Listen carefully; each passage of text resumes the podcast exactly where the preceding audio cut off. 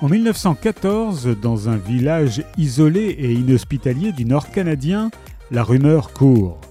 Un homme en fuite, accusé d'avoir assassiné froidement sa femme et son enfant, se terrerait dans la forêt boréale.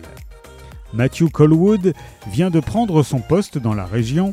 Jeune policier idéaliste et téméraire, il se heurte rapidement à l'inertie de ses collègues qui boivent et fricotent avec les trafiquants du coin. Malgré tout déterminé à retrouver la trace du meurtrier en cavale, Colwood entreprend une traque sans relâche. Mais au fil des mois, dans un dédale de lacs et de marais aux confins indéfinissables, le policier comprend qu'il a affaire à plus fort que lui.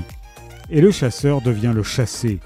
Sur un territoire démesuré au climat féroce, la nature sauvage reprend toujours ses droits.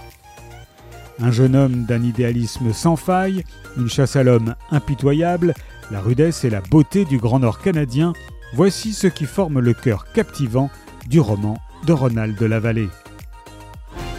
À la lisière du monde de Ronald Lavallée est paru aux presses de la Cité.